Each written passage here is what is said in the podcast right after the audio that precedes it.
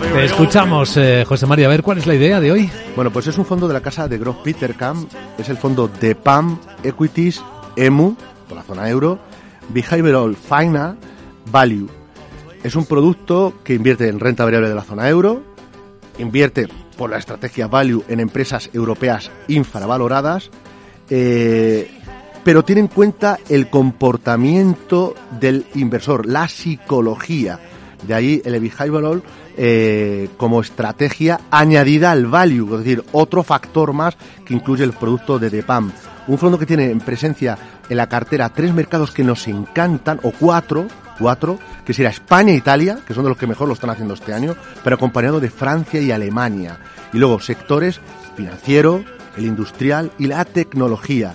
Y luego, por último, rápidamente, el ratio de Sortino es mejor que el ratio de SAR. ¿Y eso qué significa? Porque cuando caen los mercados, eh, con la volatilidad mala, el fondo lo hace mejor que cuando, eh, incluso que cuando sube.